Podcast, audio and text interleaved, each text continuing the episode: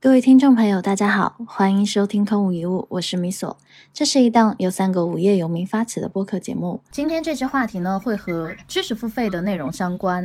主题是为什么一本书只卖五十，书上讲出来的东西在网上卖要卖五百，而集中线下或线上培训三天却要卖五千块钱，还不包食宿。这个话题的发起者是小白。我很好奇，小白，你为什么当时会有这样的一个想法，或者说你为什么会有这样的一个疑问？是遇到什么事情了吗？嗯，是这样的，平常我都你都知道我很爱观察人嘛，观察人的这个点呢，一定是从他们的一些行为开始。然后我们三个的工作呢，啊，你看都是卖脑子的，一定会涉及到很多交易，然后也会涉及到有一些人他其实对你已经有了兴趣。呈现了一个意向，但是最终在付款的那一刹那，他就他就停滞了，或者说他就没有下文了。那像这样子的场合一多了呢，你你你也会对这个现象感到好奇嘛？所以这个现象我一定会尝试一个观察。那我会发现大家的一个卡点之一呢，就是其实他在心里面他是没有发自内心的认可。哎，为什么跟一个人去做交互，他要我需要花那么多的钱？对吧？甚至极端一点，我只是跟你坐下来跟你喝个茶聊个天而已，凭什么你的这个东西会那么贵？而且客观上来说，你聊的那个信息跟书上的信息它就是一样的呀。那那为什么要花那么多的钱？没有太多和体系化。嗯嗯对，那那这件事情呢，其实我自己是有明确的答案的，因为我自己就做这个研究嘛。啊，这是为什么？嗯，我我们这边就可以那么来说。呃，最低价的相对来说就是这种书本，稍微贵一点的就是围绕着书本开发出来的一些课程，再贵的就应该是培训，那再贵再贵的，那应该就是这种点对点的指导，不管不管是教练还是别的这样的一个模式，反正它的定价一定是逐级拉升的，而且，嗯，不光是它的定价，还有它是不是能够那么容易买到，也是这样的。嗯，难度逐级升高的，那这个东西背后的原因呢？其实我有我自己的一个答案，但是我我很好奇，想抛出来，嗯，也想听听你们的一个想法，因为大家的这个经验和平常看到这个案例会不太一样嘛，所以我是因为好奇心才抛出来这样的一个问题。嗯，我脑子里有有两个视角的答案，我可以给，呃，先给你一个我自己看到这个这个问题，就是你提的这个问题自己的一个想法。因为我很喜欢读书，对吧？就是我会经常去书店翻一些作者的书，就等于说我在看书的时候，我把它视为一个被动型的导师，然后他就是我见见不到或者是接触不到的，我只能通过读他的那个文字，这是一个其实相对比较单向的交流，对不对？好，对于书上的他写的东西的理解等等，可能我是真的很想跟他对话，说，哎，这一段。是不是能够有更深的那个解释？就你看着看着你会有疑问嘛？然后你那个疑问是书中他没有办法给你解答的。那我觉得说，如果这个时候我能跟他当下面对面的去谈。也许效果会很好，因为它能给我补充更多书以外的，它不会交付到我的一些内容和价值。甚至哈，如果说我对于某某一些词或者是句子有我自己的理解给到他，或许他能在接收我的理解之后，再给我一个反馈，就是这样的是一个嗯，等于说是一个双向的交流，而不是我阅读时的单向交流，对不对？但是这种机会不是很容易的。甚至人家就是你想，人家都已经出书，或者是都已经在这样的一个位置上，为什么他愿意跟你单独私下交流呢？你也只是一个陌生人而已。就是，所以当你谈到说为什么一本书它只卖五十多块的时候，我觉得很正常，因为就简单来说，这本书意味着千千万万个人都能看到。但是为什么，比如说我们一个课的解读也好，或者说他亲自本人的解读，然后包括说他的那个训练营集中的培训，嗯，却要卖到五百甚至是五千这样子，因为他出现了，就是那个人是在跟你以一个他自己的个体的形象来跟你对话，然后包括说，如果是培训的话，就意味说你可以有机会点对点的去接触他，而不是和千万甚至是。嗯，就成千上万的读者一样，只是说看到了他的书，你没有那个独一无二性，或者说你没有所谓的那种特权，你只是买了一本书，就仅此而已。那这是我在我站在那个我是受众的角度上，我在思考这件事情啊，就包括说我我读到一些呃，比如说某个哥伦比亚大学心理学研究教授写的那些书，我我内心当时的想法就是，我靠，如果我能够线下去上他的课，该多好。但是你就知道说线下上课这个成本就很高，这意味着说你要考那个美国，比如说一个 master，然后你同时还要去能够有机会进到那个大学，甚至有机会可能跟那个教授当面的去谈，这当中的成本已经还蛮高了了。我就不说那个，如果你有机会以一种外面的名义，他比如说开个集中培训啊，或者他他去开个课，哇，我分分钟就愿意去报了，因为。我觉得他会在这个课程或者说在这个训练当中会讲得更深刻，而且我是可以有直接跟他面对面交流，甚至是直接向他点对点交流的这样的一个机会的。那这是我在受众的角度上去想这个问题，然后接着就是我在一个自己的角度视角上去想这个问题，就是说，好，现在是我自己在做，比如说是一个导师或者说是一个作者这样的一个身份。然后我有很多免费的文章在公众号、在微博，还有在其他的各种平台，大家可以完全免费的去接收我的这些信息。他们可以听我们的播客，他们可以去看我们写的文字等等，就是这些都是公开免费的，对不对？但是为什么一旦说，哎，我们如果真的要去呃卖课，或者是甚至是做集中培训，那我绝对是要把价格设高的。我一直有个理论，就是经济舱和头等舱的差别对待理论。我是觉得说，如果我愿意去做这样的一个事情，就意味着我会很尽心尽力去服务好每个花钱购买我的人，就哪怕他是在上训练营也好，或者怎么样也好，那么就意味着说我要去点对点的去解答他们当中的问题，尤其是在一个更高阶的，比如说我我开个线下的培训训练营等等，那我就觉得我需要对他们负责，甚至我需要对他们每个人负责。那这就不是他单纯的读一个书，因为我不需要给他解答，我的时间就在那个写书的单位时间当中已经用掉了，所以他不需要就是，呃，甚至是可以很低价的价格买到我写书写了几个小时或者是几十个小时甚至几个月这么漫长的一个时间单位了，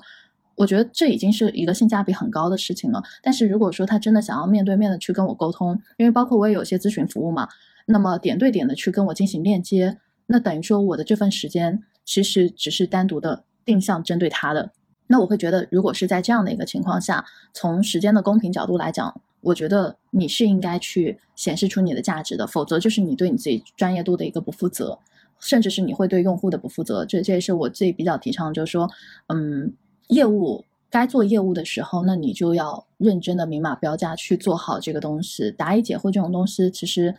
在我看来，大家的时间都很宝贵，所以。就是怎么样的时间，你想要以怎么样的形式跟我接触，其实我觉得是要去做区分的。就好比如果你想免费的形式坐上头等舱，我觉得不是不可能哈，只是说除非你真的有一些特权在里头，或者说你有很很高的一个自我的价值在那边，你可以以这样的一个身份。但是大多数人他只能用金钱去交换，或者说去实现到我能够进到头等舱的那个权利，因为。嗯，人和人之间的交流，尤其是在点对点的交流上，我会觉得它会很珍贵，或者说就是对彼此的负责吧。比如说，一个人的困难或者是一个人的难题，绝对是要特殊问题特殊对待，具体问题具体分析的。那我不可能说，呃，很多人他可能看了书，然后看书之后完全来接触我，会觉得说，哎，你怎么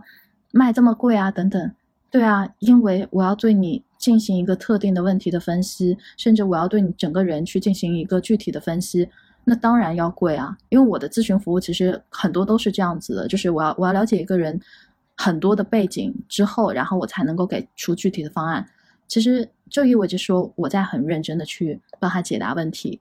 那在这样的一个情况下，我不觉得说他看我的文章就能收获到我定向点对点对他的那种服务。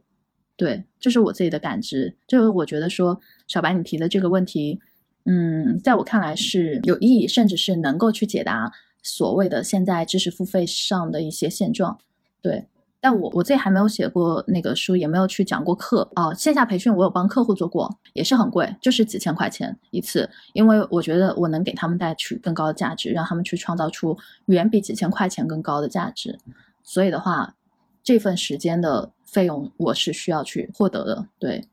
就这是我自己的一个嗯看法。呃，我我这边可能会用一个呃。一个一个这么一个例子来举吧，就是因为其实刚刚米索我觉得把逻辑已经讲得很好了，就这么说嘛，就像就像投资的话，如果我们去呃巴菲特所有看过书我们全部都看一遍，那我们也不能干干出巴菲特的成绩，对不对？或者就是说你把所有打仗的书呃全部都看一遍，你和毛泽东共享同样的书单，你最后也打不出毛泽东的仗呀。对，就是书是一部分，但是对于那个真正的知识的习得。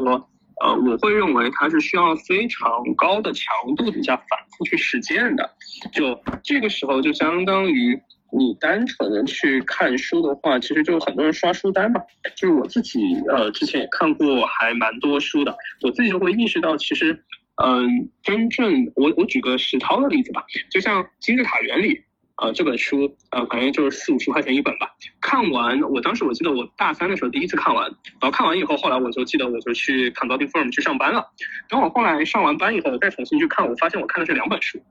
就我意识到这件事情是完全和我在一开始读那本书的时候是不一样的。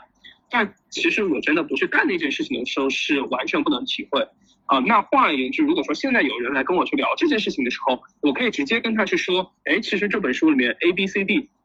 框架 OK 没问题，那可能哪里哪里有问题，就能够给他非常点对点的支撑，有点像你所说的那个，就是能贴合他的实际。因为我认为所有人在解决问题的时候，都是就是说他会知道自己的处境，然后也能去锁定目标，然后这个时候书往往是一个桥梁，就。可能是个五十米的桥，也可能是个五米的桥，也可能是个五百米的桥。但我会发现，解决方案包括书本，包括人都是很多的。其实绝大部分的时候，往往不是在书不好用，而是是因为他很难去判断自己的现实，也很难去判断他的是不是真目标。所以他其实看很多书去硬怼的话，呃，效果不一定好。对，这是我我就单纯从实操的例子来去说。嗯，听你们在讲的时候啊，其实。我随手从我的那个数据库里面去调了一个，呃，某上市五百强公司他们内部的这个培训计划，啊，然后我就在看里面的这些内容嘛，然后就翻到一个应该大家都知道的一个课程或者是一本书，叫那高效能人生七个习惯，那这本书呢大概也就是二三十块钱的样子，然后精装本撑死了四十块钱吧，啊，然后这个培训我先上过。啊，我也大概知道它的这个售价大概是怎样啊。首先请一个培训师，一到两天的这个课程，呃，我没有记错，大概是八万左右。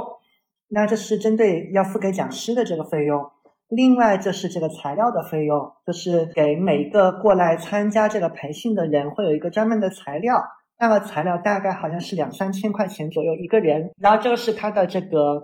嗯，参加这个培训需要付出一个基本的成本。那除了这个以外，还有一些隐形的成本，就是这个课不是所有的人都有资格上的。那我所看到这家公司呢，它的一个要求是，它只针对这么几类人。首先，啊，要么你是公司的这个管理培训生，那应聘过外企的管理培训生的都知道，它的要求有多高，相对别的岗位来讲，所以这个本来就是小。嗯，相对来说比较少量的一批人，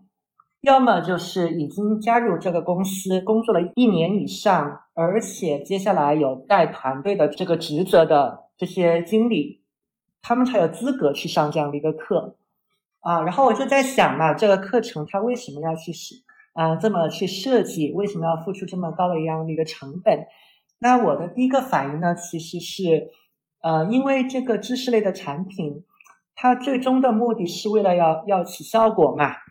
就我们现在当然知道市场上有些人，他们他们只是打着知识付费的一个幌子，就随便做做，把把知识产品做成一个娱乐产品，大家就看个乐呵就好。嗯，但是从这一类产品，嗯，它的本心上来讲，它肯定希望，呃，你花了钱过来上了这个课，你真的能够。提升你的能力嘛，能够反映在你的这个行为上嘛，能够让你的这个工作成果更好，能够让你感觉到更加幸福，啊，让你能够花的精力更少，痛苦更少。这肯定是设计这个产品的人的一个初衷。嗯，但是学习这个事儿呢，嗯，大家可能有一个点没有想通，它其实是一个双向参与的一个事情，就是它不仅仅是这个培训师，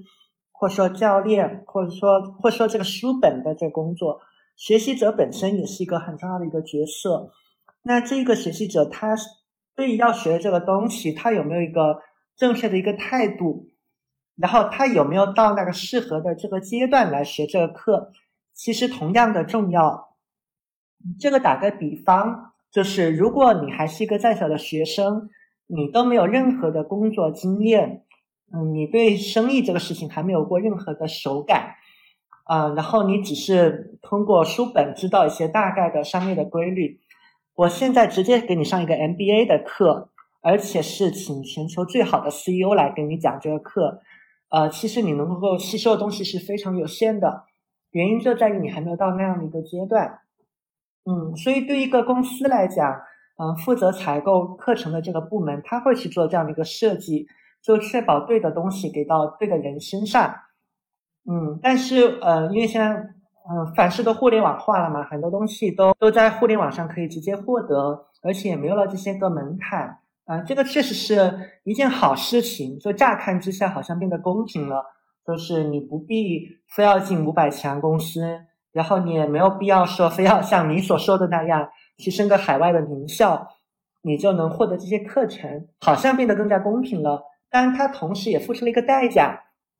就是其实对于学习者，你预判自己能力的这个要求其实是提提高了，你要自己去预判这个课程它到底适不适合我。呃，因为如果你现在太早去学了一些其实不太适合你的内容，嗯，从你的角度来讲，其实对你来说有害无益。就你又花了钱，又花了时间，但是你没有办法得到你想要的这个东西，啊，那那这个其实就就不划算嘛，这也是一种浪费。那假如对面有一个真实的讲师在那边，他一他也不想看到这样的一个情况发生，因为对他来讲也很没有很没有成就感。那在这样一个状况下，可以设置什么样的一个门槛呢？那我觉得价格是一个最为简单的一个方式。那一些比较难的一个课程，它设计一个相对来说比较高的一个价格。那一方面，他可以去检验这个想要报这个课的人，他是不是啊已经有了正确的态度，他愿意花出这么样的一个代价。呃，同时也间接的检验了他是不是到了那个样的一个阶段。因为如果你还没有到那样一个阶段，啊，你连学费都交不起的时候，那那也有可能说明你学这个东西可能还太早了。嗯，这个是我刚才就是在看这个公司内部课表的时候，我的一个我的一个联想啊。然后刚刚在聊的过程中，我也顺便联想到我在看市面上很多啊知识付费课程的时候，我的一个感受，嗯，就是我觉得有些个主题吧，我一眼看过去，我就觉得。嗯，说真心的，我觉得它定价太低了。我我姑且认为，那个所有做这个课的人，他资质是 OK 的。我姑且先假设他们他们都不是那种沽名钓誉的人，但是有些个课程，我觉得它那个定价太低，就会就会造成两个坏的恶果。那第一，让太多不合适的人进来学了这个课，呃，他并没有办法得到他想要的东西，因为他学这个东西太早了。比较典型的就是，呃，以德鲁克为代表的各种领导力的课，还有包括高效能人士七个习惯，尤其是他后面的几个习惯，嗯，我觉得对于没有过工作体感的人来讲，呃，如果只是单向的，嗯，就比如说啊，你花九十九块钱，你就你就误以为你可以掌握这些东西，那我觉得是因为这个定价给这些买的人传递了一个错误的，嗯，一个观感。啊，然后另外会造成一个恶果，就是，嗯，其实在我看来，这些内容都是非常经典的，但是有些人他付出这样的一个代价去试了，然后又没有人在其中给他引导，就告诉你这个课程它正确的打开方式是什么，然后学完之后他可能觉得没有收获，或者是他学完之后他自己尝试去应用，但因为方法不当，反而得到了一些负面的一个反馈。那人都会很自然的得出一个结论，就是这些东西没有什么卵用，这些东西都是骗人的，或者说这些东西它只适合那些啊特别聪明的人、特别学院派的人、那些特别精英的人啊。我就是一个很普通的人，那要么是我太笨，我学不会这个东西；要么就是这些东西它根本就是骗人的。就是果然我还是应该要自己去自己去尝试，要自己去做那些东西才管用。嗯，其实从某种意义上来讲，也是毁坏了这些经典在市场上的一个名声吧。嗯，所以这个就是我在看很多在线课程的时候，我经常会有的一种观感，我就会觉得那个主题它定价太太嗯太低了，有的时候也不见得是件好事。这个我可以帮你补充一下，就是呃，你知道现在就是营销市场上惯用的一些做法是。你出一个课九块九的形式，然后比如说理财什么之类，呃，让你们就可能是呃加到一个类似于试验的训练营当中，就是在线的课程，然后先让你体验。在训练营结束之后，可能会抛出一个高价的课程嘛？就就现在市面上都是用这种方式，就比如说以一个低价转高价的形式，去让用户可以更好的去接受嘛。嗯，你你要说从营销端整个的设置，或者说从用户的消费者心理去设置，呃，其实没有太大的问题。但我觉得，嗯，可能就像你说的问题出在哪里哈？我自己也在反思。我一般为什么不愿意或者说不会去买那种课程，是因为我知道，哪怕是你买下这个课程，你未必会去听完。自己就是大家可能平时自己去看一些课程的收听率，你就会发现，哎，第一节课永远都是收听的人是最多的，对不对？到了可能中间，然后甚至是末尾，它的那个就是收听量，就是收听人数就会急剧下减。我觉得这个东西跟嗯我们自己哈，就是自己在单独的去看课也好，或者说看书也好，是嗯是有本质一致性的，就是人是有惰性的，而且人的那种惰性，如果说你没有一个相对不错的呃自我洞察，或者说你你是有个很明确的目的性在里头的话，很可能你看了一半之后，你就会放弃，甚至你你不会读完这本书，你甚至也不会去嗯进行完这个课程。为什么？因为没有人在给你施加压力，就是外部不会有任何对你的现在的干预，所有的决策就像我们上一次谈到的那个人是对自己负责的嘛，所有的决策其实是你自己在做，没有人监督你。但是我觉得训练营也好，一对一也好，嗯，那种服务不一样，甚至是我我们说的教练服务也好，那那不一样，它是你必须强行和另一个人、另一个主体进行一个。直接的沟通，你不可能分神，或者说你没有办法做到说，哎，算了，我我今天就不读了吧，哦，算了，今天这个课我就不看了吧，等等。这其实它还有一个外部的监督作用，就好比为什么很多人他会请私教也好，或者是嗯健身房觉得自己毅力不行啊，一定要找一个呃，一定要找一个教练去督促自己等等。因为还是那句话，学习是反人性的。如果说你这时候你自己一个人学是。这个很考验你的自学能力，就像刚刚小白你提到说，嗯，不是很多人他都有一个很强的那种自我认知或者说是自学能力在里头的。那么你在一个自己单打独斗的状态下，没有人去做引导的情况下，要么你是很容易就是半途而废，就是中途放弃；要么你就是会理解出错，就是可能人家并不是想要表达那意思，但是你完全理解错了。而当事人是没有办法告诉你的，因为他也不知道你是不是理解正确还是错误，所以你就很容易就是没有收获，甚至你会觉得说，哎，他说的东西好像好像完全不对啊，等等，出现这样的一个偏差，知识的偏差。所以，所以我在想说，为什么一些训练营或者说我们说咨询单独的咨询，然后教练服务会那么的昂贵，就是在一些人眼里会觉得很昂贵，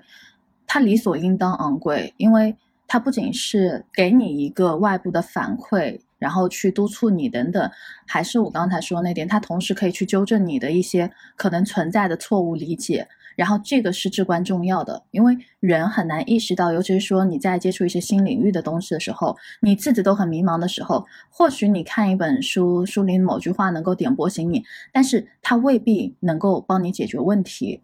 嗯，我昨天就刚做完一个 case，然后大概是做到凌晨吧，嗯，做做了一个一个多小时，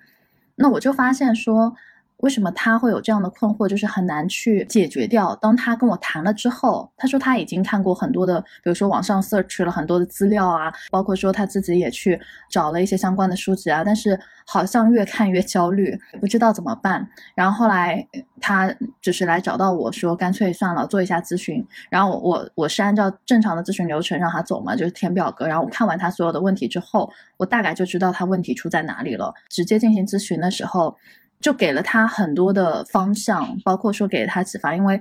这只是咨询哈，你理解为就是，嗯，咨询它并不像说我手把手的去带着他去去走一些东西，只是给他一些思路和方法。但就算是这样子，他都觉得通透了很多，甚至是知道说哦，下一步我接下来应该去做什么什么了。原来我之前的理解是有问题的，因为他之前就是也是在生财嘛，那可能会因会被一些人的句子给误导。呃，觉得哎，这个好像是不对的，这个理论好像是对的，等等，他不知道听哪方了，也没有人直接的去跟他指出说，其实你当下遇到的这个问题可以被解决掉。听完他说了之后，我就给了他一个方向，我说你你听我讲，听我讲完之后你会明白的。然后帮他诊断完了问题之后，给了他解决方案。然后后来他又觉得说，的确他在那个死胡同里打转了很久，嗯，没有办法找到那个出路。但是跟我聊完之后，就一下子就知道说，OK，我接下来应该怎么怎么去做，然后怎么怎么去拿反馈，然后怎么去布局一些东西。那你说他好学吗？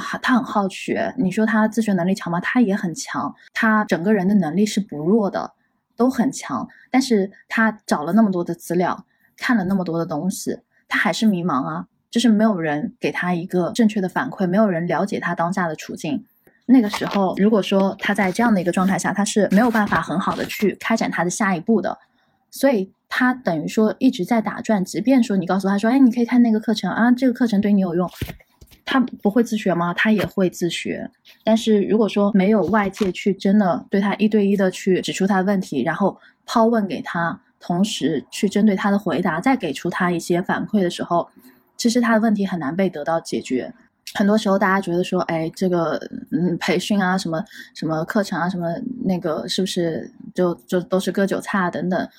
呃，我觉得真的看，就包括说你找到怎么样的信息源，找到信息源的那个跟你对接的那个人，是不是合适你的人都很重要。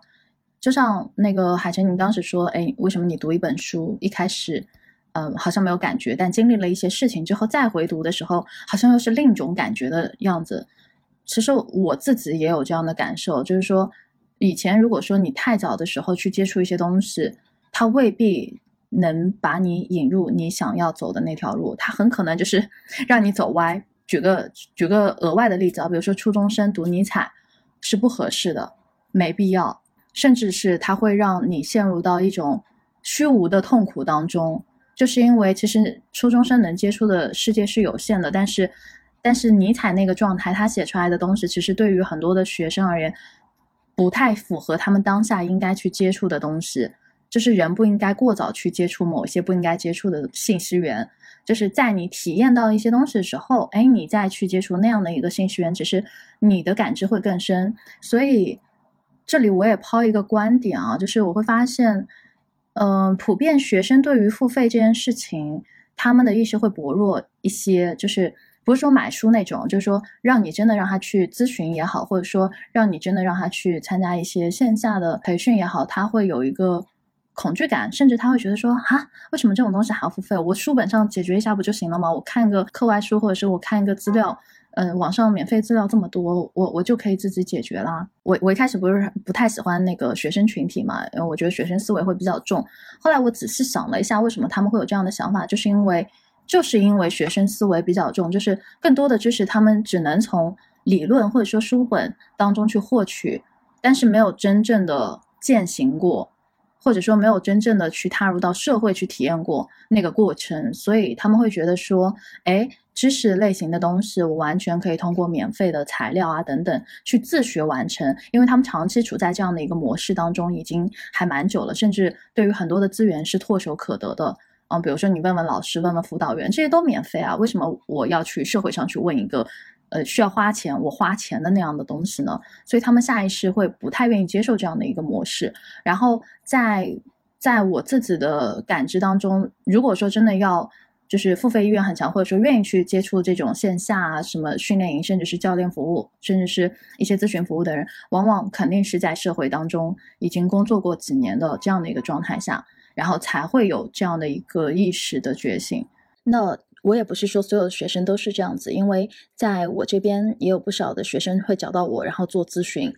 其实对于他们而言，价格已经是蛮高了，但是他们愿意去花这个钱。那么在我接触的样本当中，一般来做这样的一个咨询的人，他们的背景统一都具备了一些特质，比如说他们已经就是在大学期间就做过自己的事业，然后创过业，然后或者说在一些大的公司，呃，或者说是一些企业等等。有了相关的社会实践经验，还有一些实习的经验，那这部分的学生群体反而他的学生思维，嗯，几乎是没有的，甚至说他还蛮懂很多的人情世故，包括一些社会的规则等等。那这一类的学生是跟我刚才说的学生思维，就是有学生思维的学生，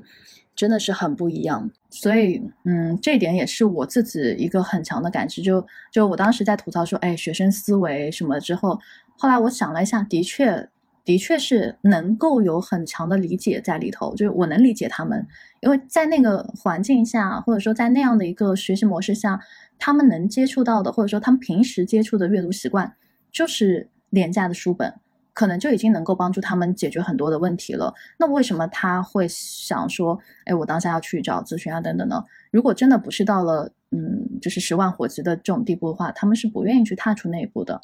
所以，嗯，我渐渐就是能理解说，OK，学生付费意识比较弱，然后对于一些嗯知识或者说他人的时间的购买这样的一个嗯就是付费的行为会很少，也是根据他们的整个的环境会有关系。但如果说你真的到社会走几年，比如说来找我咨询的大部分人，基本上年龄都在二十五岁前后左右，对，就是在这个年龄区间。那我就在想说，为什么呃这些人会更愿意去接受这样的一个线下啊，或者说呃一个训练营的培养等等，就是因为他们现在到了社会当中，他们的行为模式已经不再是当年课本可以轻易获取的那套模式了，而且他们也会发现说，哎，为什么书本上的东西好像跟自己真的实践起来又是两码事？所以他们会去想要说，哎，能不能直接去找线下训练营，甚至是找人去帮他解决他的当下的迷茫和困惑。所以，嗯，这是我近期的一个一个小的洞察。我不知道，就是我说完之后，你们有没有什么很多的这个体会和理解？呃，我其实想到一个点吧，就是，嗯，我回顾。我回顾起来，有一次对我改变很大的一件事情，其实是当时我一六年在冥想的时候嘛。当时冥想的时候，呃，就是睡我隔壁那个床铺的那个大叔是华谊之前的一个很高层的一个人吧。然后他在当时跟我说，他学历史的方法很有意思。他不是科班出身，但是他之前会跟我说，他每次解决历史或者哲学上不会的东西呢，他就花钱去找北大的老师，就是一下午专门跟他去讲。因为说实话，像呃哲学或者历史，其实它要求的呃这个技能数非常难。就是嗯，就就我之前看过很多，就是因为我本身学历史的嘛，我见过很多那种就是民科型的历史学的那种学者，就是自自己野生的那种，就是他的那个，因为他的一开始那个路子就是完全就是错的，所以他确实看过很多书，但是在如果从专业的角度来说，全都是歪的，就是越点越歪，越点越歪，越点越偏激。对，然后，嗯，我其实会在思考的一件事情呢，嗯，其实我觉得我当时的感受和你所会有点点像，那就是在这件事情上，我觉得其实是因为学校保护的比较好，哦哦，对，这件事情我我这么去说就行了，对，就是刚好我最近打算写一篇文章，就是呃，学生思维其实是这么一个东西，它是个非常 if then 的逻辑，就 if 我努力，then 我能获得我所有的一切。就是就是它的原初的形成逻辑是，if 我足够努力，呃，这样我高考就能成功，对吧？但是你会发现这个东西就有个问题，它是个非常强的因果论。那这个时候它忽略了两件事情，第一就是世界可能是非逻辑的，就是 if 你努力，这样你也可能会拿不到你想要的东西。另外一件事情，它其实没有充分考虑到和别人的互动，就是其实本质上就是中二病啊，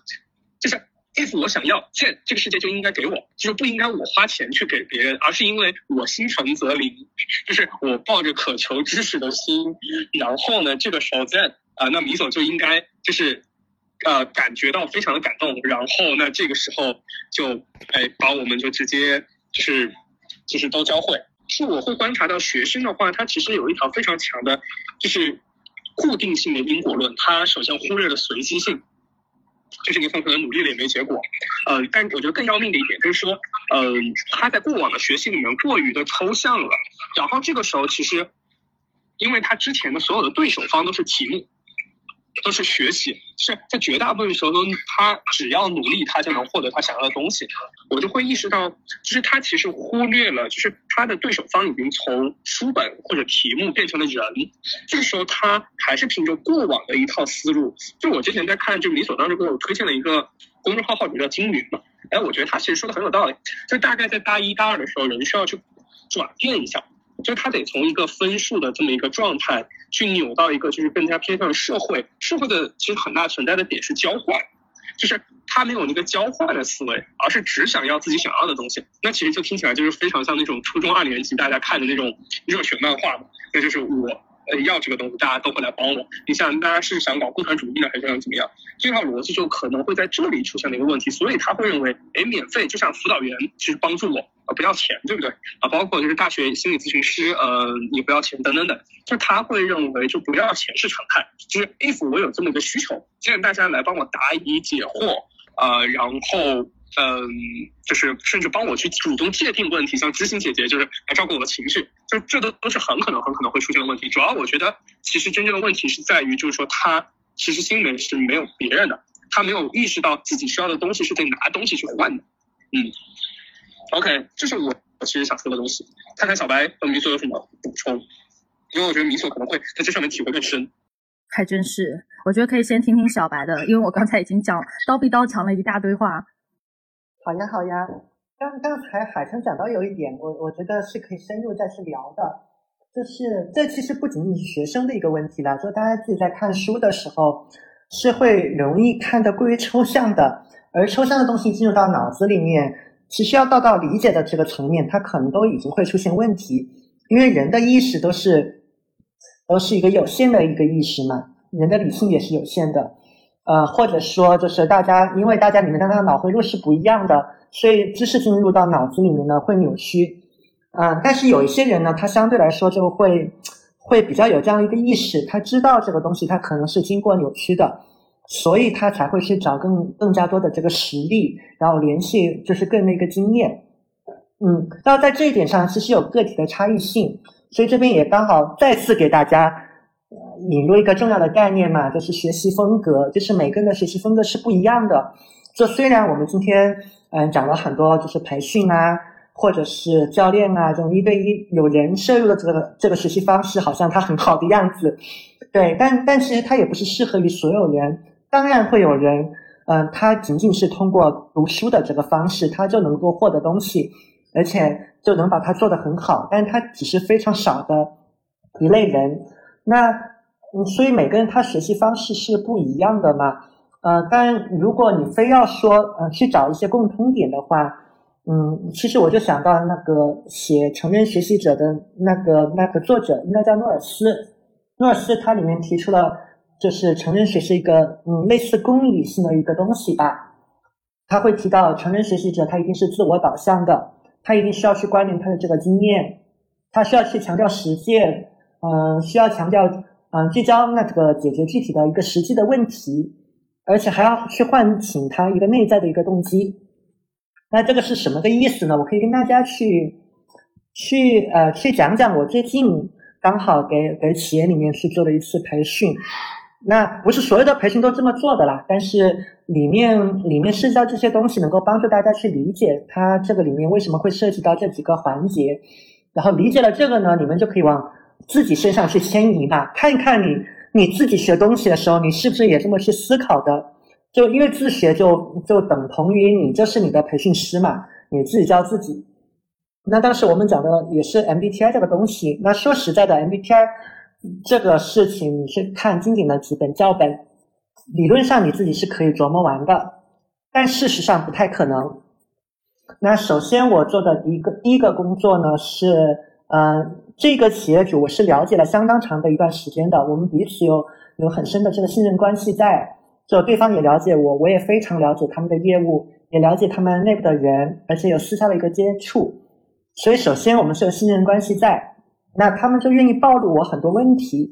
就说他们现在在做的这个业务是什么，然后他们自己内部关上门来讲，觉得哪些东西是比较痛苦的，卡在了哪些地方。那首先，呃，在承担之前，这个就是要去了解这个事情，因为这些问题，呃，让他们感到足够的苦恼，那才能唤醒他们的这个内在的一个动机嘛。所以他们学这个东西，是因为这个东西真的能够能够帮到他们，而不是说因为这个课特别便宜，或者说他们特别喜欢我，我讲什么东西他们都爱听，或者说这个东西好像听起来很厉害，就是别的地方大家都说它好。啊，都不是的，是因为跟他们相关有关系。他们真的认为学到这个东西能够解决他们内在的问题，那他们才会愿意去要参与嘛。那这个是第一个，你要确保提前思考清楚的。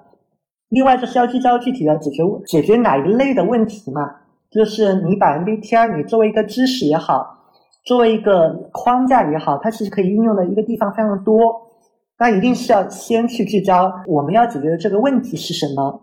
因为说实在的，没有几个人是愿意像做学问那样去深刻的去理解它背后的这个理论啊，它可以用在哪些地方，不能用在哪些地方，它的缺陷可能在哪边，然后它相关的跟它有相关联的这些知识和理论分别是什么？没有几个人愿意这么去干的。本质上，大家都还是想解决现在眼下的，还有未来可以预见到的一些问题嘛。所以你们要有很多讨论。啊，不管这个讨论是发生在培训的过程中，还是发生在培训之前，你们都要去讨论到底要解决什么问题？是沟通的问题吗？是团队冲突的问题吗？是新老人员之间的那个文化无法融合的这个问题吗？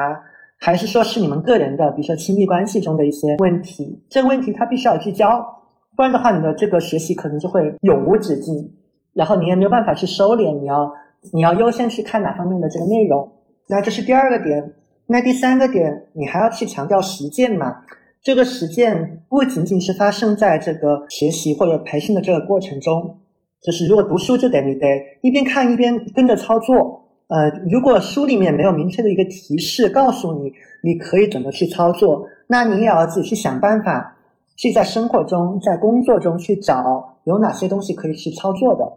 那这是在过程中，那在过程之后，因为人会有遗忘的曲线。所以在过程的之后还要去不断的这个强化。那我这边涉及到的客户，接下来会做的这个事情呢，是要把这个理论跟他们具体的业务场景去贯通，就确保我每天在做这个日常的工作的时候，一定会用到这个理论，不然的话大概率他一定会忘的。然后除此之外呢，呃，因为这是一个相对来说比较长期的这个客户嘛，后面还会给他们有设计别的培训。或者是嗯，我跟他们成立这个内部一些关键人员之间建立这个教练的这个关系，那那些教练的模块，那些培训的模块也会在之前我们所讲的这些内容的这个基础上，它必须要有关联，不然的话，你的这个知识它会忘掉。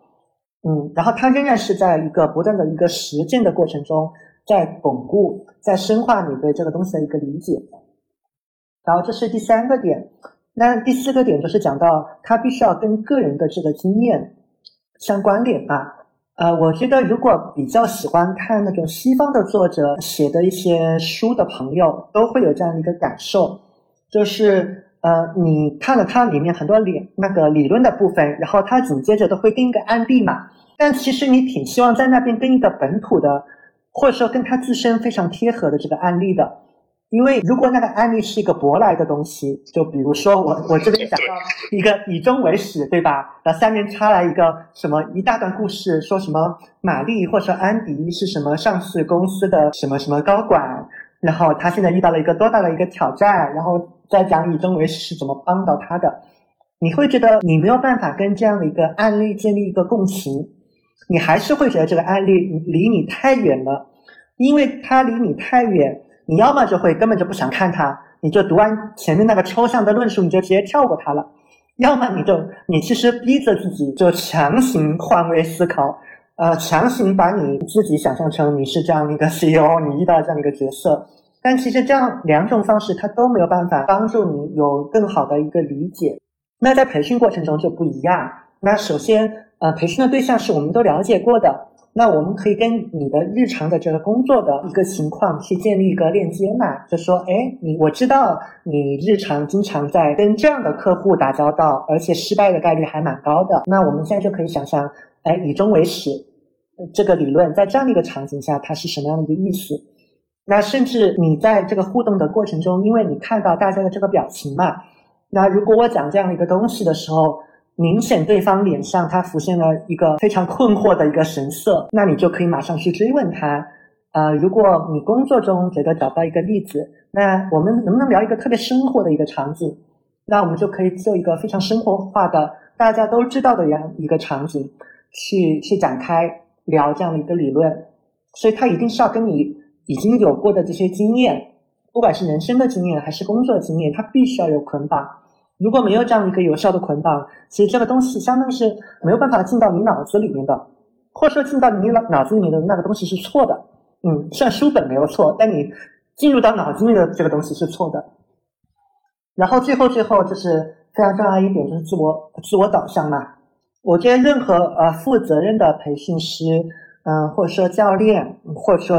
任何一个在交付知识的人都会强调这一点。不管是在课程的开始，还是在中间，还是在结束，都会不断的强调，呃，这个东西是你要学，你是要那个最终要承担责任的人，所以说有问题你要问我，你不能你不能指着每一次都是我从你脸上发现你没有理解，我来问你懂没懂，要你来告诉我你有没有懂，哪里没有懂，然后包括说这个。呃，这个培训的过程中，这些互动、这些作业，你要认真的去参与。到课程之后，我布置的这些作业，不管是跟你的生活相关，还是跟你的业务相关的，你必须要很认真的去完成它。不然的话，相当于这个课你只交付了，我只做完了我作为这个培训师，或者说我作为教练我应该尽到的职责，但是你没有尽到你的责任，那其实这个结果它不可能好的。嗯，然后大家就可以去对号入座一下，就是即便你没有参加过培训，如果您日常在读一本很嗯经典的著作，《高效人士七个习惯》《金字塔原理》，还有德鲁克的一系列的书，你在读的过程中，你有没有过以上五点的这个体验的过程？你有没有过这样的一个思考和落地的一个实践？如果没有的话，大概率的你的这本书其实就读废了。就是你花了这个时间读了这个书，但实际上它并没有起到它应该起的一个作用啊。这个就是我刚才临时想到的一些个内容。哎，正好正好，我这边可以补充一下，就是这一点让我想到什么呢？就是嗯，大家可能都知道《穷爸爸富爸爸》那本书，对不对？但是呢，嗯，《穷爸爸富爸爸》那本书的确给很多人一些，就至少是我身边朋友们他们给我的反馈。呃，是这本书让他们打开了一个新的世界，就尤其是他们在没有真正的接触过四象限，然后没有没有了解过那个财富的那些主动收益啊、被动收益的时候，其实他们对于财富的理解是，呃，很原始的，就理解为打工赚钱这样子，对不对？然后，所以一些朋友当他们跟我去说，哎，就是改变他们想法很深的是一本叫《穷爸爸富爸爸》那本书，但是呢，这本书。它接着还有一个产品线是什么？就是现金流游戏。然后有一些企业，甚至是有些朋友，他私下会把那个嗯现金流游戏做成一个集训，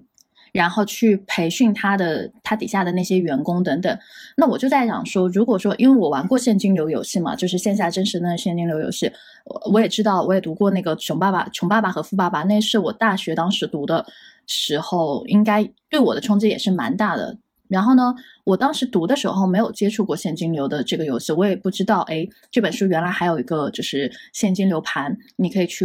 真实的去操作那个现金流的游戏。嗯，但我自己现在回想起来，书能够交付我的价值是它植入了一个概念，甚至是它给你打开了一扇门，让你知道说，哦，原来世界上有这样的一个东西，我要去。呃，用这样的概念去操作我的人生，但是具体怎么去操作，其实我是没有概念，因为当时我是学生。呃，我对于什么投资这些，知道了那个东西的存在。对对对，我就觉得很惊讶啊，原来啊，就是就那样的感觉。但你其实并不理解到底怎么去操作，到底他是怎么玩的。他书本教给你的知识，只是他把所有的经历等等，然后整合起来，用他用他这个几十年的这样的一个呃经历，然后撰写成了那部书，然后夹杂了他的一些概念和理解啊等等。但是你真的无法理解到他到底是怎么在做。直到说后来我工作的时候，然后呃有一些朋友他们自己。主动就是拉了这个现金流游戏，说，哎，要不要来玩一下这个现金流游戏？它是那个《穷爸爸富爸爸》的那个，呃，就是衍生。然后就想说，哎，那本书我读过，但是我我不知道还有这样的一个游戏在里头。然后我说，好啊好啊。然后我们线下就去玩那个游戏。玩游戏时候，其实有一个主导者。他有点像培训师的角色，他在认真的给我们去讲解这个游戏，每个人具体的任务，然后为什么要玩这个游戏，这个游戏能帮你建立怎么样的一个理念，甚至是能在你的生活中怎么怎么给你一些辅助等等。然后他就是这套流程下来，就不是随意的，就大家哎一窝蜂玩个大富翁游戏就完了，就他会有很认真的去讲解，然后告知，甚至我们在操盘游戏的时候，因为每个玩家的进度不一样嘛。我们有些人很快就跑出圈了，跑出圈的意思就是他不需要再依靠打工啊什么之类的，呃，就就可以去靠被动收益来赚钱了，比如说买地啊等等。但是有些人他就一直卡死在那个圈里，然后在这样的情况下，我们不是还要去记录嘛？就是每一每一轮，然后是每个人的金额等等都要去做一些记录和复盘。那这个时候，那个类似于像培训师的那个角色的人，他就会来告知你说。为什么你卡在了这里？为什么你的游戏策略是有有些问题的？你的钱的分配是存在哪些问题等等？他是真的会一对一的去给你指导。嗯，就是我印象真的还蛮深的。然后，然后因为当时我第一次玩，其实我已经看过书，我也知道我要跑出圈，但是我就是跑不出来。那个时候就就是很崩溃，内心就在想说，靠，就看着他们好像都跑出圈，就就是你就会发现有很多的意外，然后那个意外降临到你身上的时候，你就很难去决策。包括有些卡片，它要写的说，哎，你愿不愿意去交换，然后愿不愿意合作等等。那那个时候，它真的很像模拟一个真实的人生游戏，但只是说你是在，你知道你自己是在玩，但它的那个现实的模拟性很强嘛。然后你遇到这种决策时候，你的当下每个决策都会引导你未来到底能不能跑出圈。反正我记得我的成绩其实是挺落后的，因为我当时刚接触，即便我脑子里都知道了，说按照《穷爸爸富爸爸》那本书的逻辑，我应该怎么怎么样。但是你就发现，哎，怎么玩个游戏就就完全跟你想象的不一样。然后，嗯，好在是我当时有那个就是主的类似于培训师的角色，他在告诉我说，其实你当时这个决策，你可以怎么怎么跟朋友或者说你的那个队友怎么去合作。哎，你们这块地其实你完全可以去占股多少什么。但是，就举个例子哈，如果我只是看书。我没有去玩这个游戏，我还是不理解的。即便那本书给我打开了一个天窗，但真的我到了现实的那个模拟，只是一个模拟现实的那个现金盘这样的一个游戏当中，我还是没有玩好。就是，呃，好在是当时有有人在指导我，那我就知道说，嗯，这件事情让我思考线下培训的一个很重要的点，就在于说。你以为你看了书本的理论知识，你可以做到你想要做到的那个状态。你你你，比如说想要跑出圈等等，但你发现原来就不是你想的那么轻松和容易，甚至你对于一些东西的理解都没有理解到位。你根本就不知道啊！原来他书中那个概念那句话，原来你可以这样去操作，甚至你可以直接跟线下那个朋友去商量，说：“哎，我我们能不能先合作一下？然后我占股，比如说他抽到一个卡片是，呃，他可以买一个地等等，但是他钱不够，你这时候钱够的时候，你可以去跟他去商讨，说那个我先出资一部分，然后我们占股。如果说之后这个地赚钱了，我们再分。”其实你完全可以这样，但是我当时完全没有想到说我要去跟他合作等等。还好当时有那个培训师在提醒我说：“你看哈，当时你应该去去把这个机会拿下来。”其实他就是很现实的去模拟了现实生活中很多的场景，甚至是会经常出现的场景。然后通过那个游戏或者说那个线下的单纯也也不算培训吧，就是一个很真实的一个线下指导。然后我就明白了说。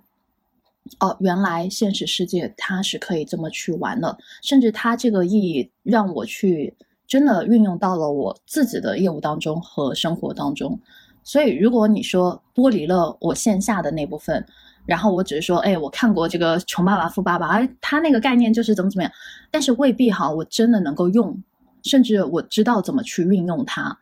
所以，所以我说，就是这也是我看到这个问题的时候，嗯，你们又给了我那个那个记忆条，就是把我那个那部分的记忆给调动出来，就是。嗯，线下它的一个很，或者说你有人指导吧，就说有人指导，它的一个很重要的现实意义就在于说，它真的能够把你书本消化不了的部分，甚至是可能你都没有消化好的部分，能够以一个很真实或者说很详细的状态、明确的状态，去去指点你，告诉你说，其实这句话它折射到现实世界里，或者说折射到你当下的生活当中。它是可以这么这么去运用和理解去做的，但如果没有，只是我单纯的看书，我真的是 get 不到那个点了。所以，所以我觉得，就说在点对点的服务的时候，它的意义性绝对是比你这个看一本书要强很多的。对，因为有人会给你反馈。这样我这么去说，就是我突然想起来你所想说的那个东西，我抽象一下。我最近刚好打算写一篇文章，叫做“由虚入实”和“由实入虚”。就是写书是一个基于具体场景每个人的经验化的概括，但是我们重新去从书本去落到现实，其实要由虚入实的，就是这个其实是很难的，我觉得甚至比由实入虚还要难。哎，我赞同。嗯，就这件事情，我会发现，其实就是真的，我们之前学了很多抽象的概念，得运用在实际里面，就因为它能抽象成一个概念，它得足够的简练。简练的代价就是说，它可能适配的场景就会不一定那么的精细，因为它要保持广泛适适配性，它其实在每个呃精度上面其实会有牺牲的。那换而言之，就是说，我觉得其实又回到我们之前说的学生嘛，学生就是我记得好像是你还是小白，应该是你之前推过一篇文章，大概就是类似就是说公就是就是学文科的很容易产生公知嘛，但是赚钱以后好像病都会好，就因为其实我会发现。自然科学没，就是你确实是掌握更多的概呃规律，就会更牛逼嘛。就是你掌握了，这爱因斯坦可能就掌握了那么几个特别牛逼的方程式，对吧？但是呃文科或者我们在日常生活中间，其实呃它是一个还蛮不是纯由公式构成的，它是具体具体场景去构成的。那这个时候如果说我想。凭着，就是你会发现学生经常会有那种指点江山的感觉嘛，就是我会把政治或者说社会总结成几条具体的问题，我认为只要我会这几个东西就可以打遍天下无敌手，啊，就很容易出现这样的问题。但是其实就是说，嗯，如果说真的他其实在真的落到实地的时候，就啊，我这么说你其实比较容易懂。就跟我去聊那种做咨询的时候，就曾经一开始不是我有段时间还是跟人去聊个人成长，就你会发现个人成长。我是没有办法在这件事情上去说服别人的，因为对方也说说，就是因为你会发现每个人价值观是不一样的，而且自洽的价值观是，除非他自己攻破自己自己的价值观，发现不合理，否则人是没有办法拆毁一个自洽的价值观。所以就是说，他觉得哎这个事情很好，那就是就举个例子，就又又想钱多活少离家近，又想就是各每天都特别特别美好，就是你会发现在那个框架里面根本聊不清楚。解法是什么？就是得落到特别特别实的地方，因为虚对虚是真的搞不定的，虚对虚是完全搞不定。要解决问题，就只能去把这个虚的东西落成非常实的东西，那就是算账了。一，我发现基本上所有人来算一遍，大家都老实，对，就类似的状态。我其实会刚刚想到，就是说，你说现金流游戏，因为其实对我来说，这个东西就是一个类似现金流游戏的状态。然后，我就很明显的发现，就是很多的策略。大家想说的很多的东西，它一旦落到一个真正上游戏或者数据的层面的时候，你就会发现很多东西是支持不住的。就它很多的数据前提，就像你之前想然后搬家去广州那件事情，哎，你其实就会发现可能会有 A、B、C、D 不同的问题出现了。就它不是一个理念型的空对空的对撞。嗯，我刚才听海城讲这个虚和实的这个总结时，我还蛮喜欢这个。由虚到实，然后由实到虚的这个这个概括的，然后随手在那个纸上画了一个图，就大意是虚实之间，它经常会有这样的一个几个跳转，就在你学这个东西的过程中，然后每个跳转都会遇到一些卡点，然后这些卡点往往是需要一个人来介入的，一个有经验的人，这个角色他不一定是培训师啦，他可能是教练，可能是你的上级，可能只是一个。身在远方的一个有经验的好心人，就不管你叫什么名字都 OK 啦，但一定要有这样的一个人的介入，呃，然后第一个是由虚到实嘛，呃，我觉得基于我们刚才聊天的这个内容来看，我觉得由由虚到实还相对来说还比较的容易。那那就是说，我们已经知道了一个抽象的一个概念，一个一个虚空的一个理论。那接下来我们回归现实，看怎么用嘛。呃，但它逻辑上来讲，我觉得是好理解的。那在这个过程中，嗯，人来介入，无非就是看你的这个执行是不是有偏差。然后，如果你执行效果不好，给到你反馈，你好去调嘛。但这个还相对来说是比较比较简单的。我觉得后面几个跳转会更难。啊，一个是由实到虚。这个比较常见的一个场景就是，呃，真正值得培训的这个课题，它都是一些比较大的，就是看起来很简单，实际上很复杂的。我觉得大到领导力，小到写作，都是这样的一个话题。那你在现实中遇到一个卡点的时候，为了帮助你去解决这个问题，你必然要去做抽象的。但是啊，一旦你学了这个东西，你就会发现，你往上抽象的这个方向很多。呃，你会不知道应该要往哪个方向去抽象？就举个例子啊，一个呃，我和米索应该会经常问到、被问到的一个问题，就有人来找我们说我们内容写的不好，就说哎，我内容写的不好，我觉得你们你们两个写都是就特别好，你能不能给我指点一下？就是我觉得我我这个一篇文章里面全是问题，就是说表达也不好，然后也不知道为什么发出去涨粉脉，就。他会有很多的一个抽象方向，然后金字塔原理他可能也有看过，但他就不知道问题在哪，或者说他觉得问题太多了，以以至于就根本就没有办法解决。那也许在我们看来，呃，所有的这个问题里面，真正关键的那个问题可能只在一个点上。那我经常，呃，我的经验里面，经常的那个卡点就在于，我会反问他：你要表达这篇内容，你的原始的目的是什么？你会发现，他其实是在表达目的和表达对象这个地方，他没有想清楚。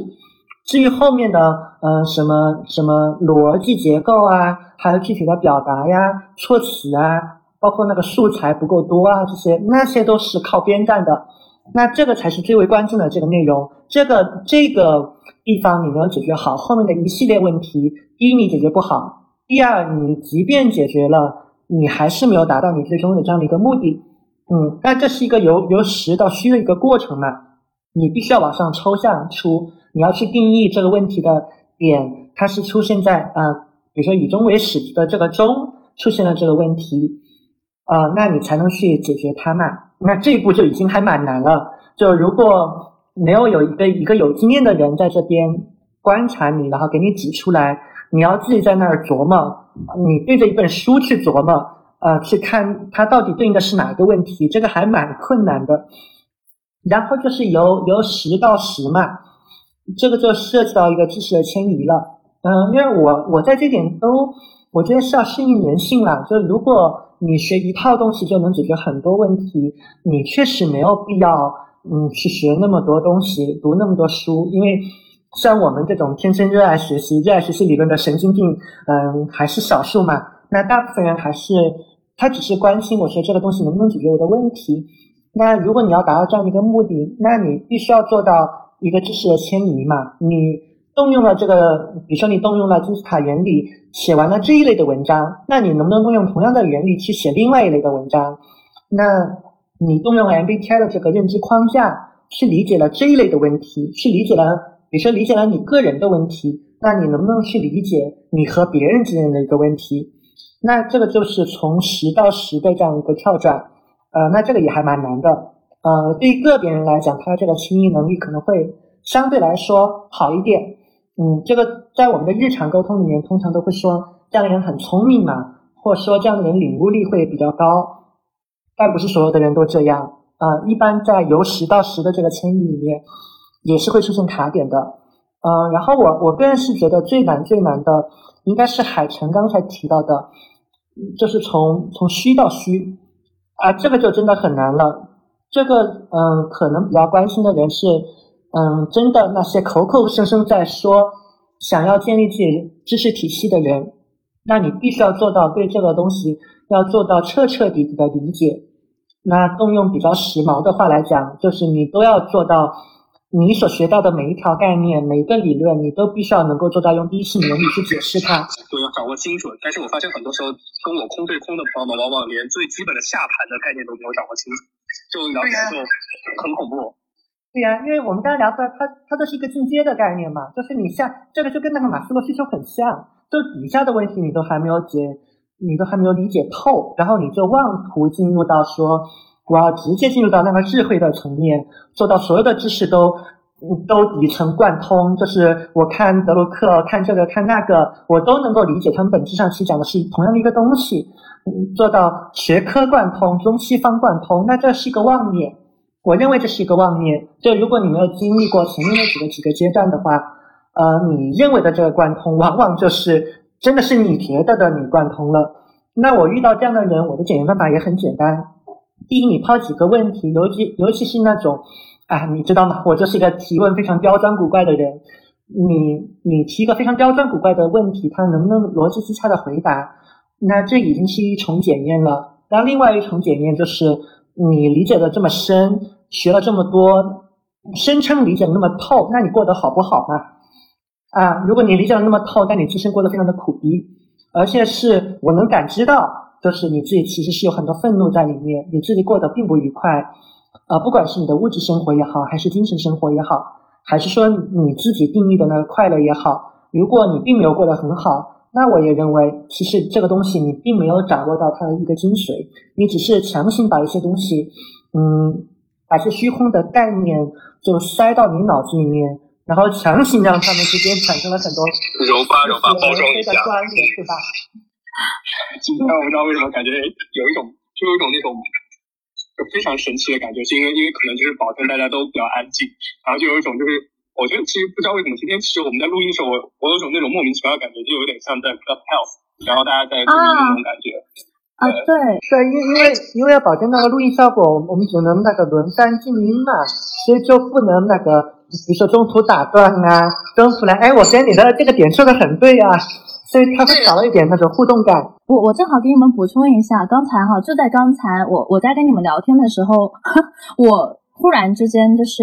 脑子里想着想着就把一个方案想明白了，就在跟你们对话聊天的时候，然后我又发了一条状态嘛，说呃，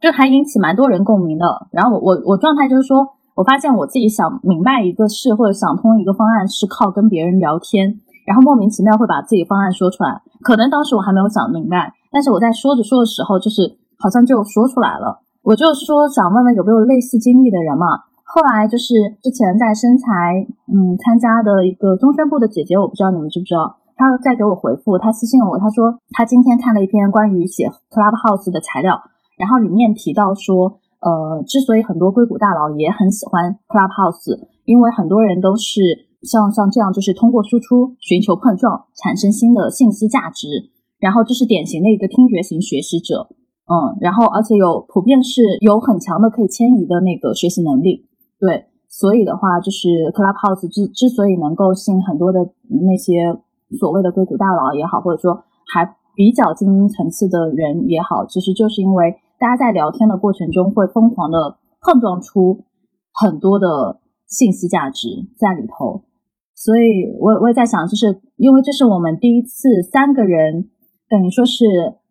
都是在那个呃异地连线，对不对？就我们之前好像还没有这样的感觉，然后发现哎，异地连线竟然。还真的会有这样的一个很奇妙的这种状态，嗯、呃，因为我这两天也在看 Clubhouse 这个这个产品嘛，然后我在想说，哎，为什么它它能那么火？其实你用 Zoom 也好，你用嗯其他的，比如说 YY 语音也好，就是简单来说，就是来解决一个线上沟通的需求嘛，就甚至有点像播客的形态。那为什么这款产品还能那么火，还能吸引那么多可能很大佬级别的人来？然后我就在思考说，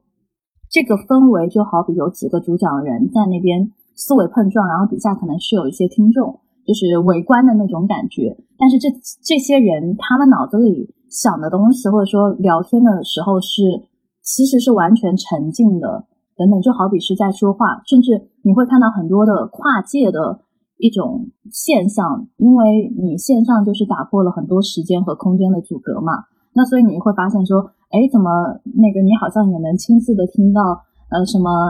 马斯克啊，在那个房间里在聊天，你可能还能听到什么呃台湾的那个萧敬腾啊什么之类的一些明星在那个房间里聊天，好像你们同时处在那个房间的机会其实是很难得的。就是说，如果没有这款产品形态的话，你可能就听不到他们真实的那个聊天的时候，他们脑子里想的那些东西是什么。对，其实你想想，这个状态有点像我们一直想去呈现的一个模式嘛，就是线下见面会，或者就是之前大家说的，就是嗯，有一些听众一人给我们呃一些钱，然后坐在我们旁边去听陪听的那种感觉，其实某种程度上就是这么一个状态。但我也特别想在这里插入一句啊，因为昨天应该是昨天，我看到那个群长的刘思义，他发了一篇文章，在讲他使用了高频的使用了那 Clubhouse 之后的一个体验，那我是很有感触的。就是嗯，刘思义他应该是一个相对来说能量比较足，也很爱表达的这样的一个人，但是他就是在那 Clubhouse 里面做了这么，应该是好像是一个线上相亲的活动吧，我我记得，然后大家都很热闹，就你们可以想想那个那个人数，还有那个话题，大家会有多热闹，然后他会觉得有一点信息过载，会觉得就真的有点听到脑袋疼，而且那个效果是持续的，就是你已经关掉了这个软件。晚上睡觉，你可能做梦都还会有那种那种声音。然后我想到这件事情，就是我想特别要强调，刚才我已经讲过的一个观点，就是呃，每个人学习风格是不一样的。那对有的人来讲，呃，确实进入到这样的一个房间，呃，甚至说听我们三个人的播客，他觉得是很好的，而且他甚至期待你讲更多，参与的人更多，然后你的这个话题的走向更加天马行空一点。但对于有的人来讲，这样的一个模式可能对他就不适合，因为对他会产生更多的这个干扰和能耗。嗯，所以最终大家还是要选择适合自己一个学习风格嘛。啊，那撇开学习风格不谈，也不是所有的人都有这样的一个条件来来参与这样的一个学习的。那比如说，就在一个更加商业化的一个场景里面，那有些人的时间他就是比较的宝贵。那比如说是业务的负责人以及公司的这个 CEO。嗯，而且他们的这个业务并没有到非常顺利的顺遂的那个阶段。你要他那么长时间的浸浸染在嗯 Clubhouse 或是在我们的这个播客里面，而且还要接受我很有可能听了两个小时，并没有那个立竿见影的一些实际的收获，这个确实也太难为他们了啊！所以一切都要因人而异啦。就是我觉得每个人自己有那个产社交产品的那个呃趋向。对，因为其实我觉得这个是我之前曾经见过在行的团队，就是果壳，他们其实做过一个类似的产品叫握转，呃，但当时确实没有像 Clubhouse 做的这么好，就是但他们的产品形态非常非常像，就是我其实当时在思考为什么没有做起来，这也就是类似的问题，就是有点像又回到我们今天的话题来收一个尾，同样的就是我心里有这个问题。这个市面上没有存在一本二十块钱的书，告诉我为什么。然后这个时候，我其实最简单的方法就是直接去找技师技师三去问他，对，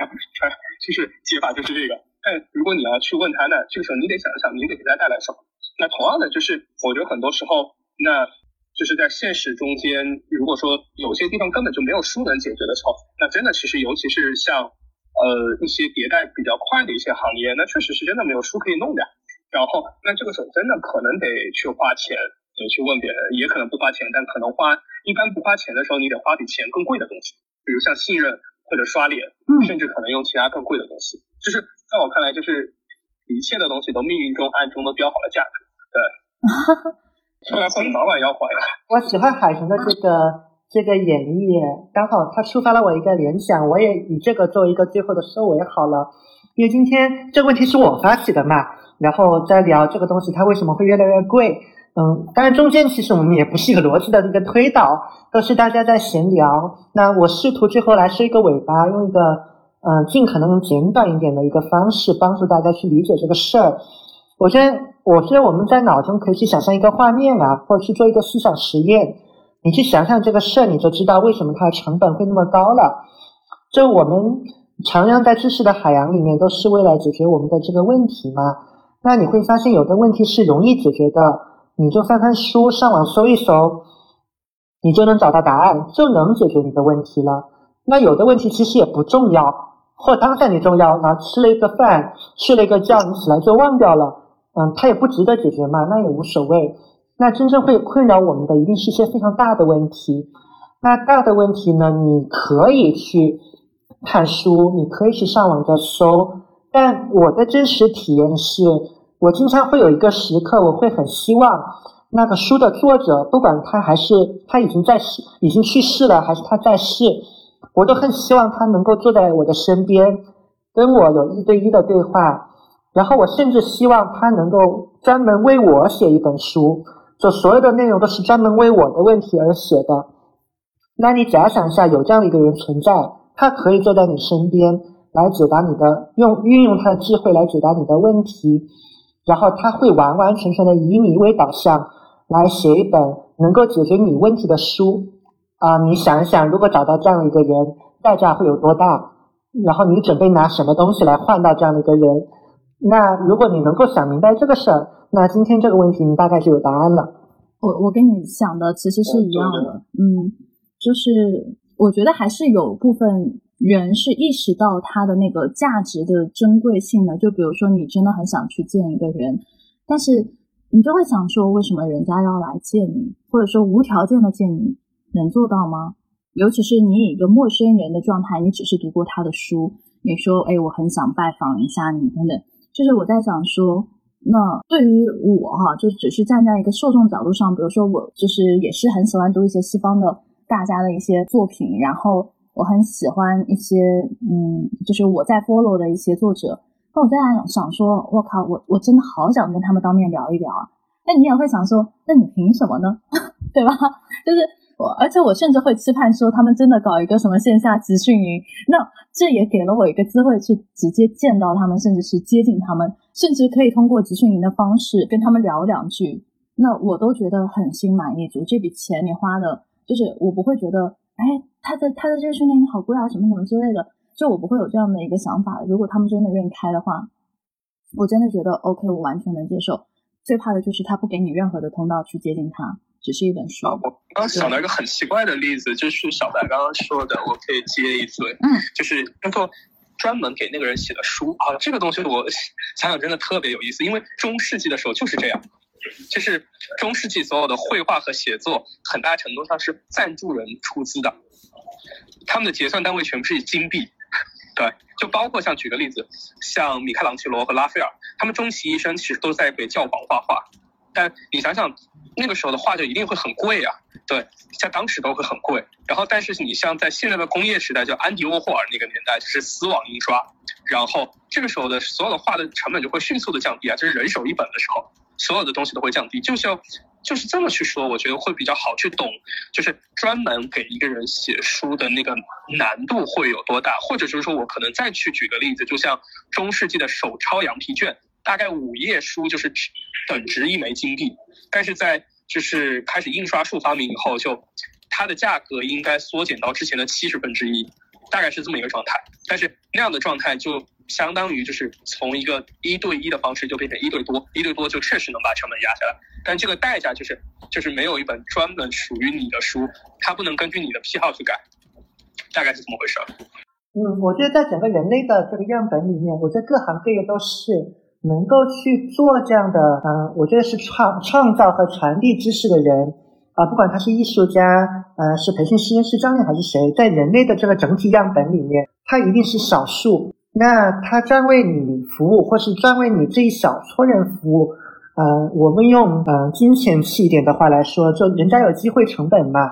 那我们用艺术化一点的方式来说，那相当于人家在至少在这样的一个时刻里面。他需要凝结他生命中所有的体验和智慧，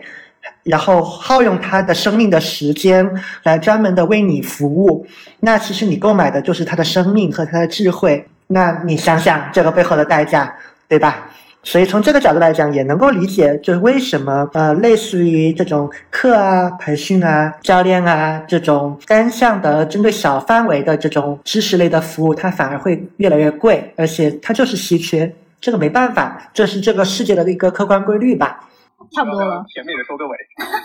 我提前为大家面快乐。好了好了哦，的确哈，我们这期节目应该是在下周三推出。那么对，下周三推出，那应该是年后了。然后呃，我们可能会有内测的社群准备上线了，嗯，那到时候的话，就是大家可以如果说想要加群或者是怎么样，可以可以去留意一下我们的这个播客信息，然后有一些加群的方式。好，那今天的话题呢就到这里结束了。先和大家说一个新年快乐，因为明后天就是新年了。嗯，但是大家在听到的时候，应该新年已经过了吧？啊，新年已经过了，因为今天二十九号。没关系，大家大家可以再复习一下新年快乐。也可以啦，反正年后上班了，我觉得，嗯，也快上班了。那个时候，嗯，新年七天假，年后也差不多要上班了。那祝大家这个新年快乐，然后升职加薪，二零二一年可以心想事成。